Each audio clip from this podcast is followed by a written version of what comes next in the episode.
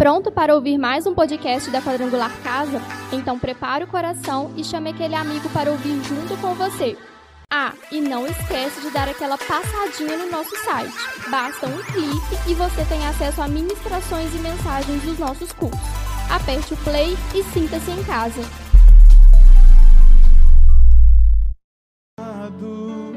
Estar ao teu lado.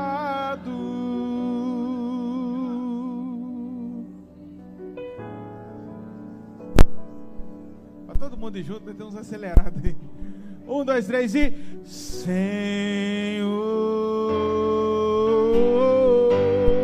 Aplauda ele bem forte.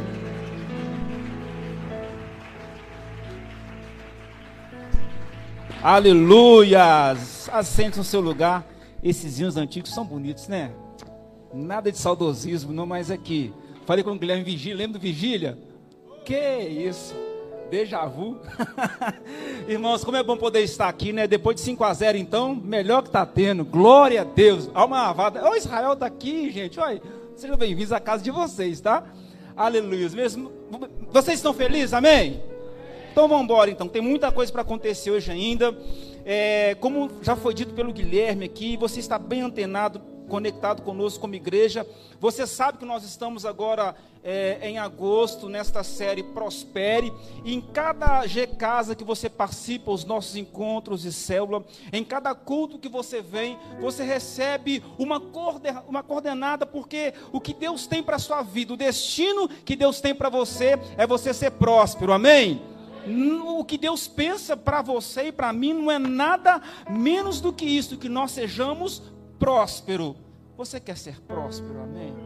Então os irmãos com a cara desanimada, que não comeu hoje, ô oh, Jesus, fora de prosperidade. Fala para quem está do seu lado, o destino que Deus tem para você não é outro a não ser a prosperidade. Sacode essa pessoa e fala: prosperidade.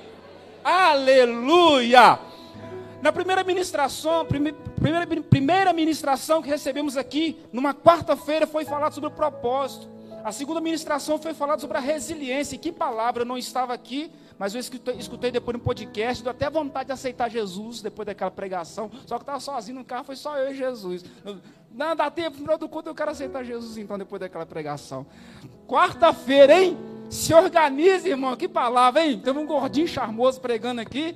Foi bom demais. Se você não escutou, vá lá no, no, no podcast também, está lá. Se organize. Gente, que palavra maravilhosa. E hoje, nós estamos aqui para recebermos a quarta coordenada rumo a esse destino que Deus tem para nós, que é sermos prósperos. Eu queria fazer um destaque aqui. No nosso primeiro G Casa, dentro dessa série de ministração, algo me marcou muito. Uma palavra que está registrada lá em 2 Coríntios capítulo 8, versículo 9. Quando o apóstolo Paulo fala assim, ó, vocês conhecem a graça de nosso Senhor Jesus Cristo. Embora fosse rico, embora Jesus fosse rico, por amor a nós, ele se fez pobre, para que por meio da pobreza dele, nós nos tornássemos ricos.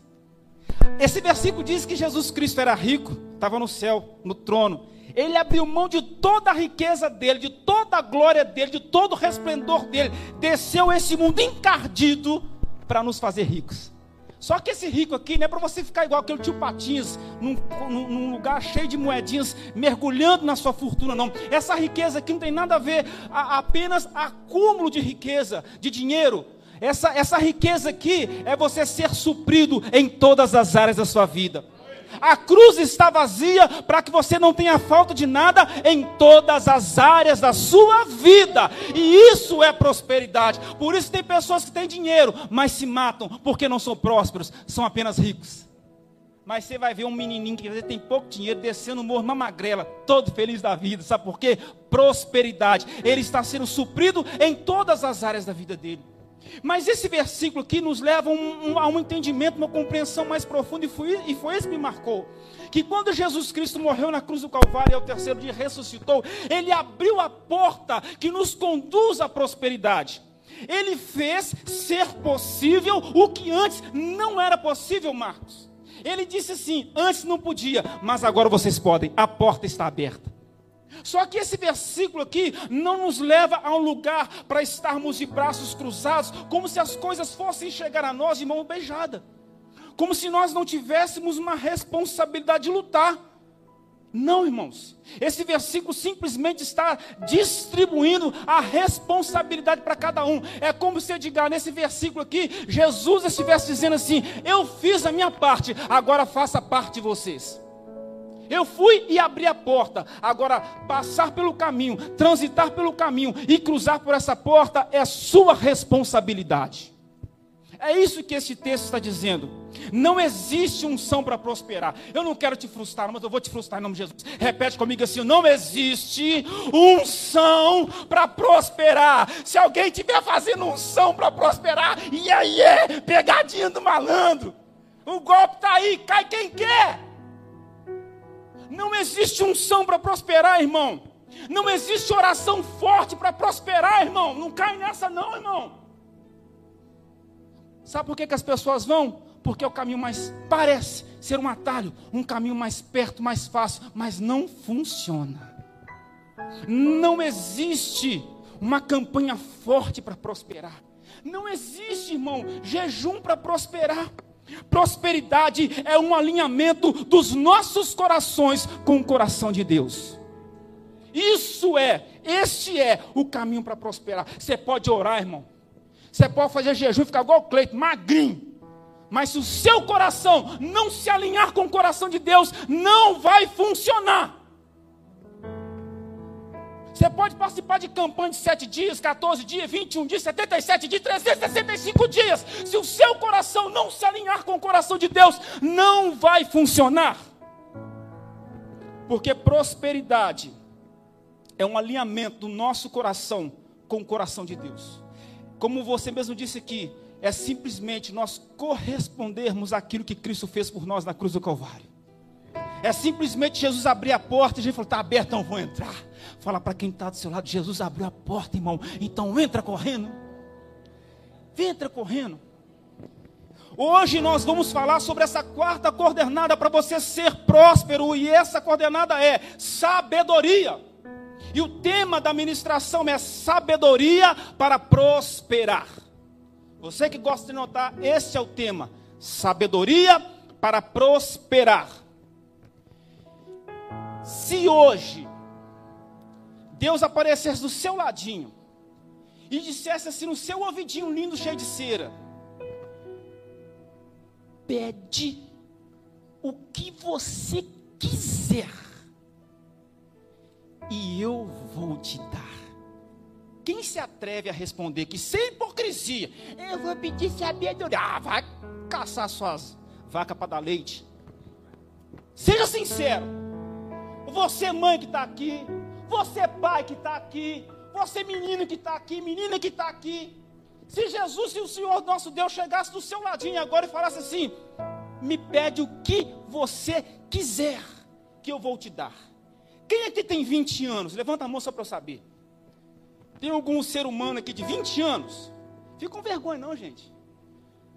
Lili levantou a mão. Não, não é 20 anos de, de conversão, não, irmão. É de idade. Você tem 20 anos, Brian?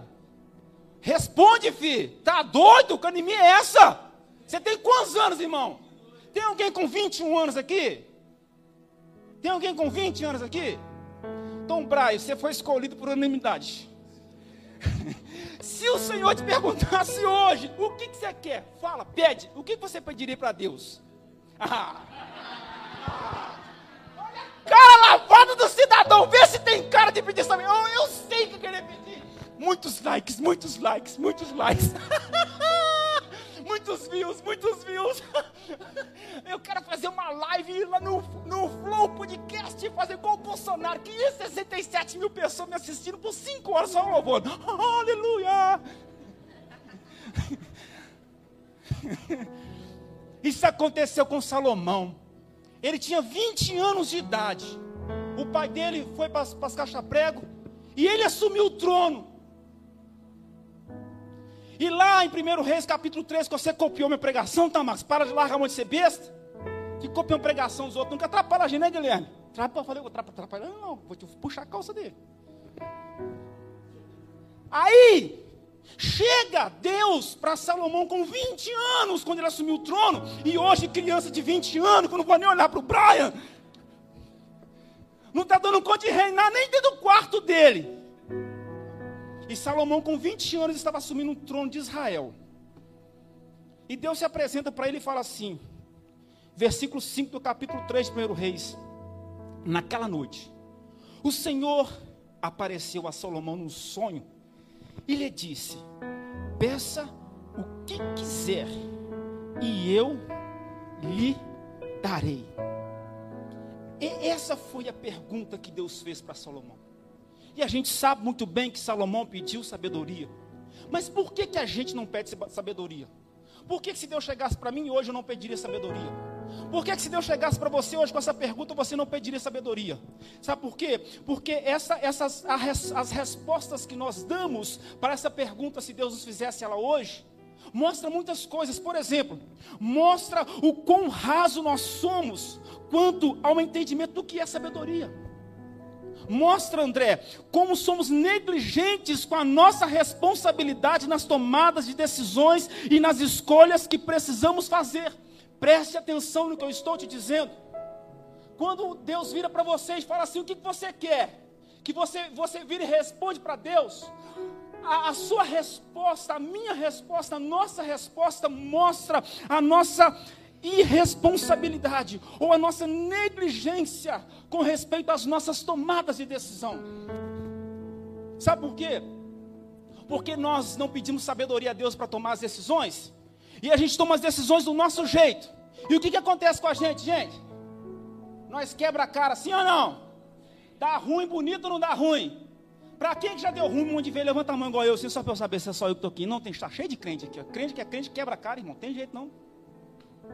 Aí você vai fazer uma campanha de jejum para Deus restaurar seu casamento. Você vira e fala assim: Senhor, eu vou fazer uma campanha de oração aqui para que o Senhor possa salvar aquele cramunhão do meu marido. Que eu não estou aguentando aquele homem. Ele bate em mim, ele me espanca, ele me joga na parede, ele me chama de lagartixa. Aí você vai fazer uma campanha de oração. Se Deus chegasse para você hoje, você pediria para Deus assim: Deus, o tudo que eu quero é que o Senhor salve o meu marido.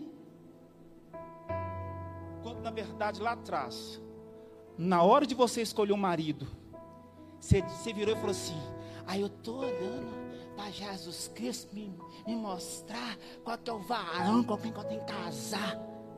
Eu estou orando para Jesus revelar para mim quem que é a menina varoa, a guel com quem eu vou casar.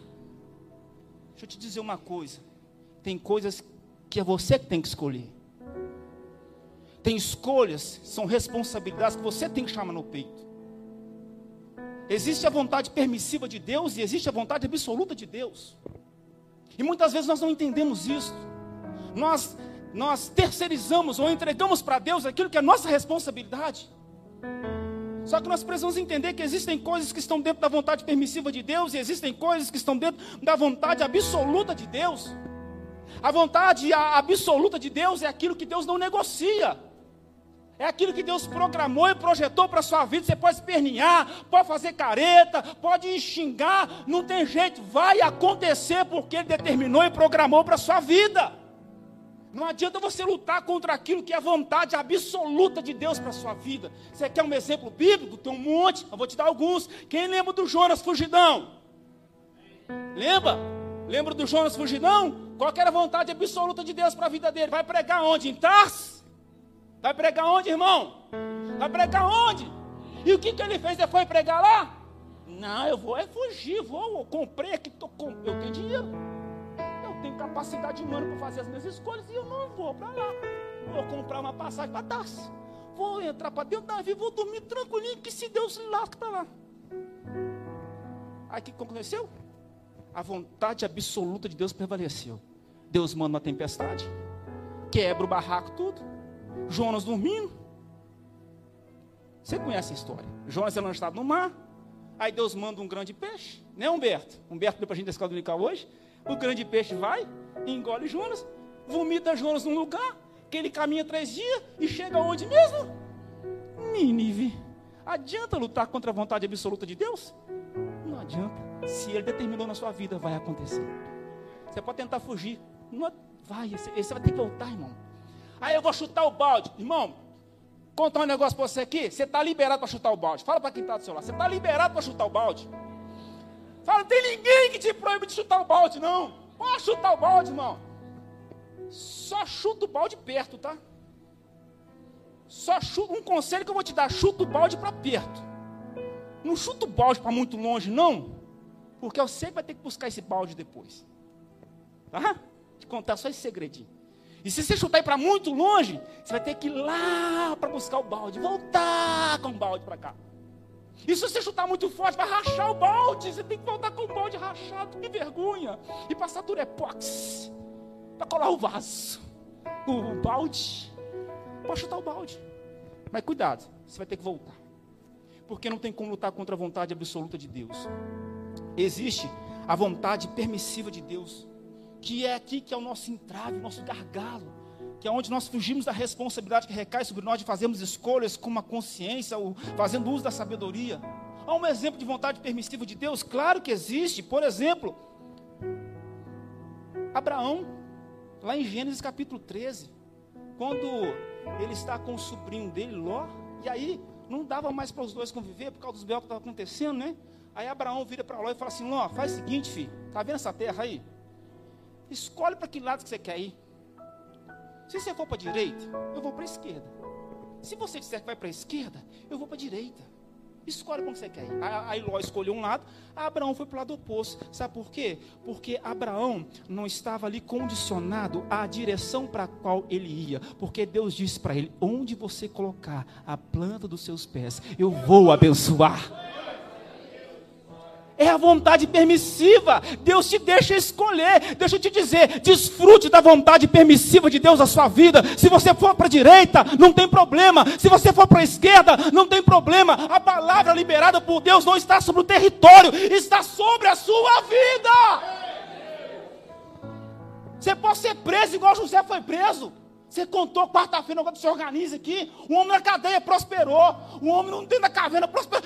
O homem, se fosse para a lua, prosperava na lua. Irmão, ia plantar milho, nascer milho na lua. Porque a prosperidade, a palavra estava liberada sobre o território. E sobre a vida de alguém há uma palavra liberada sobre a sua vida, você vai prosperar. Aleluia. Glórias ao Senhor. Então, irmãos, é sabedoria para prosperar. Você precisa desenvolver a sabedoria, nós precisamos, porque se nós não desenvolvemos a, a, a sabedoria, nós não iremos prosperar, nós vamos atrasar processos na nossa vida. E o que é sabedoria? Sabedoria não é acúmulo de conhecimento. Tem gente que está com a cabeça grande, de tanto conhecimento. Olha para quem está está com a cabeça grande, olha essa pessoa do seu lado. Que cabeção, é? Olha que titânico, Plutão, Marte, olha. Tá louco, meu, que melancia é essa? Tira esse capacete, irmão. Cabeça está inchada de tanto conhecimento, acúmulo de conhecimento não muda a vida de ninguém. Isso não é sabedoria. Sabedoria é simplesmente saber aplicar o conhecimento que se tem e tomar decisões certas. Sabedoria é a capacidade para fazer boas escolhas e distinguir o que é bom do que é ruim de forma a agradar ao Senhor. Isso é sabedoria. Então, não é o quanto de conhecimento você tem, você sabe usar o conhecimento que você tem? Você sabe aplicar no seu dia a dia o conhecimento que está liberado sobre a sua vida? Isto é sabedoria. É você saber usar, aplicar tudo aquilo que foi derramado para a sua vida. É você saber olhar para a situação e distinguir o que é certo do que é errado, de forma que em tudo aquilo ali o nome do Senhor é glorificado. Isso é sabedoria. Mas como me tornar alguém sábio? Anota aí. Como me tornar alguém sábio? Ponto 1. Um, queira ser sábio. Como me tornar alguém sábio, Guilherme? Querendo ser alguém sábio. Quando Deus chega para Salomão e fala: Pede o que você quer que, que ele falou? Eu quero ser Sabe? O que, que você quer, irmão? Deus te pergunta nessa noite: Você quer dinheiro? Você quer posses? Você quer fama? Você quer likes? O Deus da provisão está aqui nessa noite. E o que Ele quer te dar é sabedoria. Então, primeiro você precisa querer ser sábio. Ser sábio é uma escolha pessoal. Queira ser esta pessoa que não busca apenas acumular conhecimento, mas ser alguém que sabe aplicar o conhecimento que tem para tomar decisões acertadas e ter a capacidade de discernir o que é bom do que é ruim, a fim de agradar ao Senhor. Foi isso que Salomão teve. Quando a porta se abriu, estralou o dedo. O que você quer? Eu quero sabedoria. Ponto 2. Eis a indagação. Por que, que um jovem de 20 anos pede sabedoria? Aqui está o ponto 2 da ministração. Como me tornar alguém sábio? Depois de você querer ser sábio, o ponto 2 é: ande com pessoas sábias.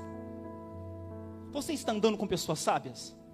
Sim ou não? Não responda, não passe vergonha, pelo amor de Deus. Quem que você segue no YouTube? YouTube quando você pegar a sua playlist do YouTube lá, só Flamengo, né? Flazoeiro, Jovem Pan Esporte, Pan Esporte, tá, tá, tá. não estou falando que você não pode assistir isso, não, eu gosto desse negócio, eu gosto de futebol, gosto de esporte, gosto de tudo. Mas quem tem poder para tocar em nós? Quem está nos mentoreando? Quem tem acesso ao nosso coração e à nossa mente? Se você quer ser sábio, defina nessa noite andar com pessoas sábias. Você quer isso para a sua vida, amém? Olha, não é para mim estar respondendo, é para você. Você quer isso para sua vida? Ande com pessoas sábias. Quem você chama de best friend, sua melhor amiga aí? Ela é sábia? Hein? Aquele que você chama de melhor amigo do peito? Você, meu amigo de fé, meu irmão camagaga. Esse irmão que você está aí chamando de amigo do peito, ele é sábio. Salomão, olha que lindo, irmão. Não precisa abrir não por causa do horário. Provérbios capítulo 4, dos versículos 3 a 11. Esse Provérbios é Salomão que escreve. Olha o que, que Salomão disse. Quando eu era filho de meu pai, quem que era o pai de, de Salomão? Da? Quem que era o pai de Salomão, irmão? Quem que era o pai de Salomão, irmão? David, Davi. Quando eu era filho do meu pai, Davi, filho único, amado por minha mãe, meu pai me ensinava: leve minhas palavras a sério siga meus mandamentos e viverá. Adquira sabedoria e aprenda a ter discernimento. Não se esqueça de minhas palavras, nem se afaste delas. Não abandone a, a sabedoria, pois ela o protegerá. Ame-a e ela o guardará. Adquirir sabedoria é a coisa mais sábia que você pode fazer. Em tudo o mais, aprenda a ter discernimento. Se você der valor à sabedoria, ela o engrandecerá abrace-a e ela o honrará. Ela lhe colocará uma bela grinalda na cabeça e o presenta, presenteará com uma linda coroa. Meu filho, ouça minhas palavras e ponha-as em prática, e terá uma vida longa e boa. Eu lhe ensinarei o caminho da sabedoria e o conduzirei por uma estrada reta.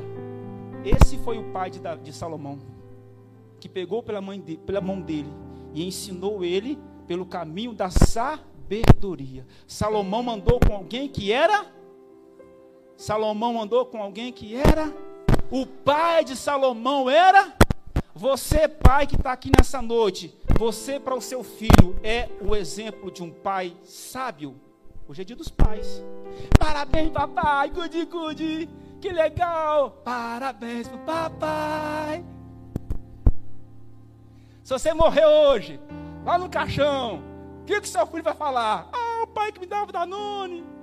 Ah, o pai que me dava o Free Fire para eu jogar, foi embora. Ah, o pai que comprava camisa da Nike para mim, foi embora.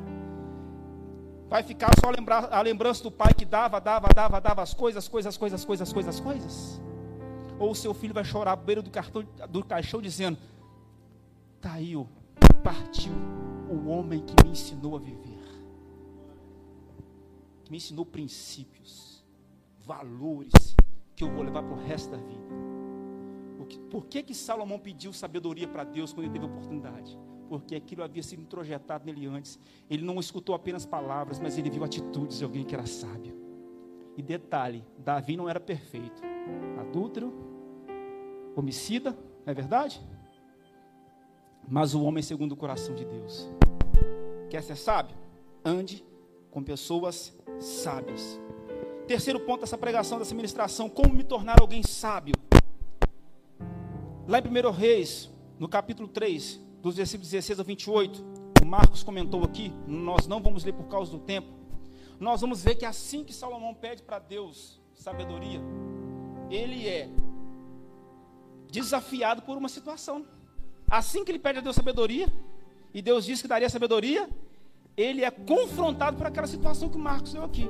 Duas mulheres chegaram disputando a posse de um filho.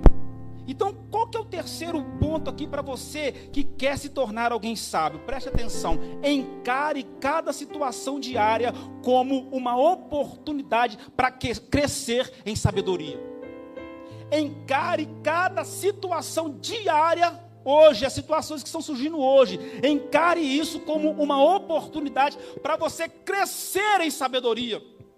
Desliga o modo QSL qual que é o modo que é irmão? Que se lasque. Porque tem coisa acontecendo na sua vida que você está assim, que se lasque.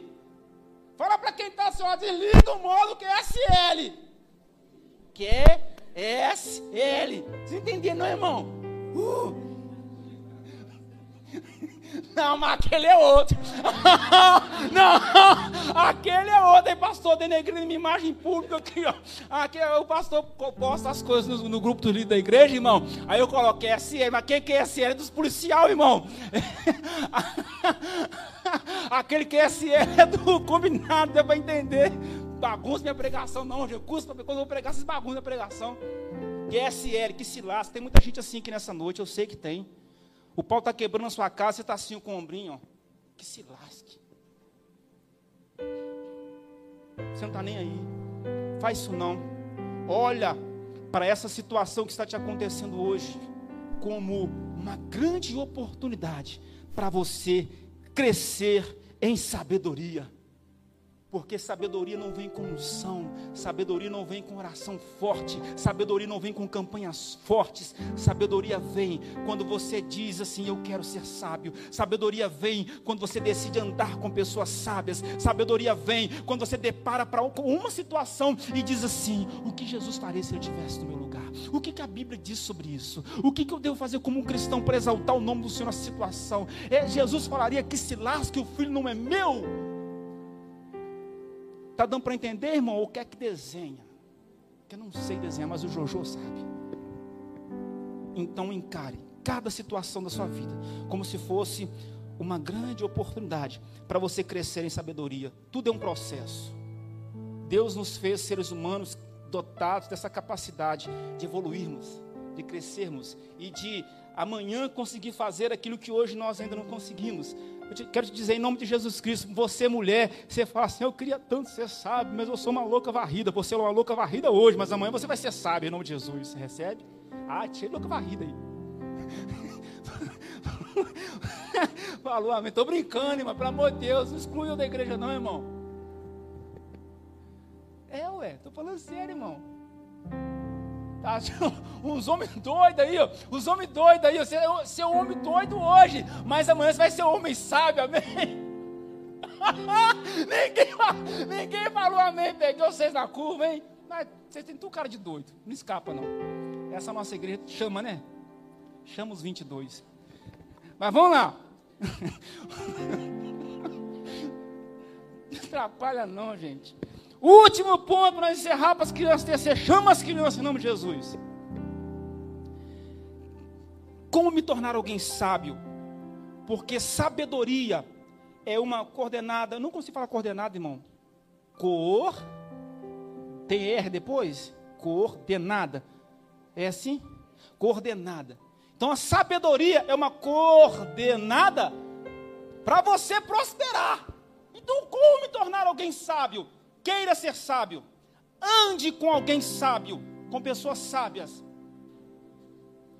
Encare cada situação do seu dia a dia como uma oportunidade para você crescer em sabedoria. E o último ponto para encerrar e fechar a tampa: não se afaste da fonte da sabedoria. Não se afaste da fonte da sabedoria.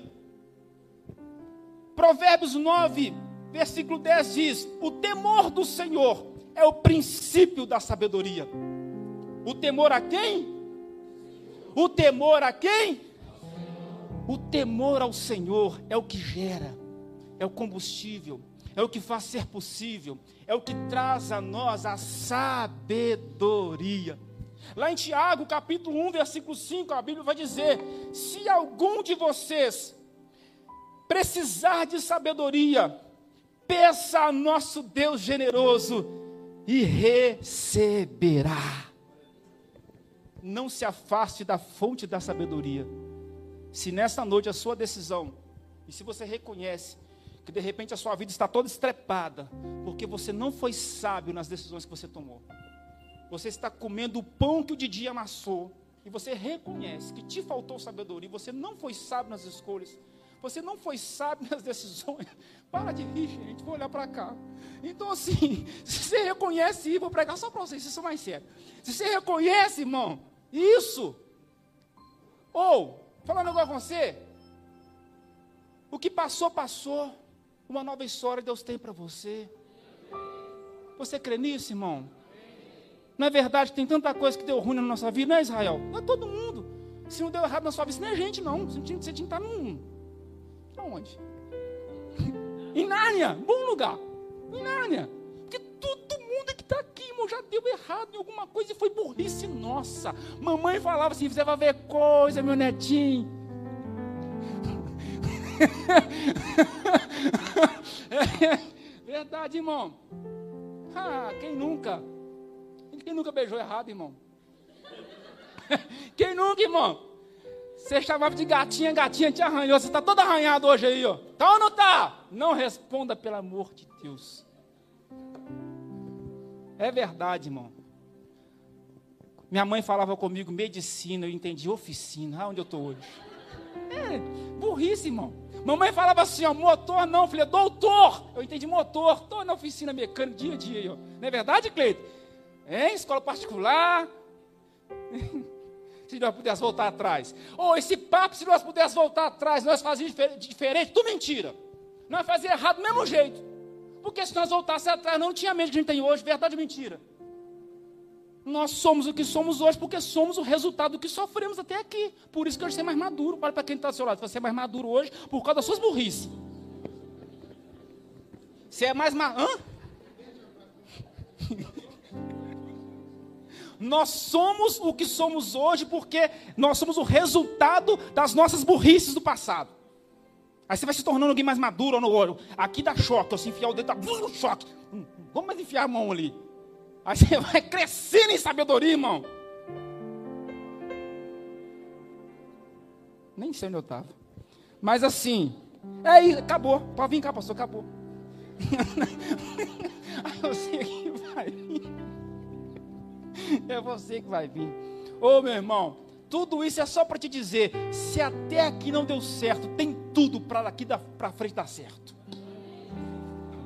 Fala para quem está do seu lado com uma voz profética: se até aqui não deu certo, daqui para frente tem tudo para dar certo.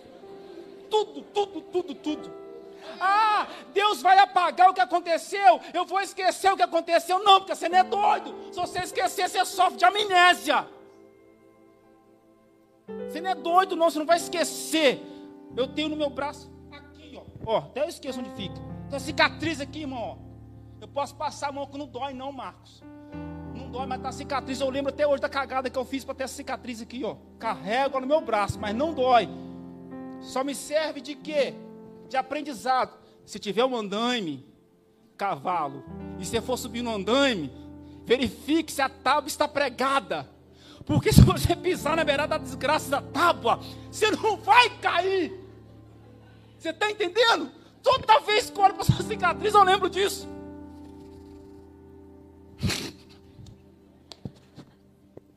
Nós somos muito doidos. Fica de pé no seu lugar em nome de Jesus Cristo.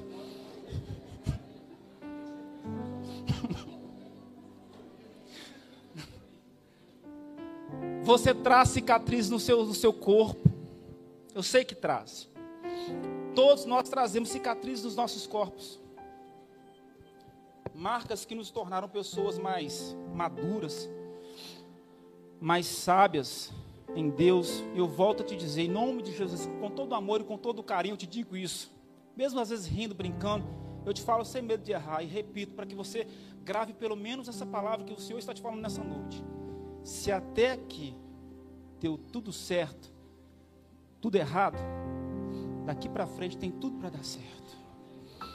Prosperidade, a porta está aberta e é o que Deus tem para você, né, Guilherme? É o que Deus tem para sua vida. Então, decida ser sábio. Ande com pessoas sábias. Desligue o modo QSL. Enxergue cada situação como uma oportunidade para crescer em sabedoria. E não se afaste da fonte da sabedoria que é Deus. Você que está aqui nessa noite, que se afastou da presença do Senhor, volte.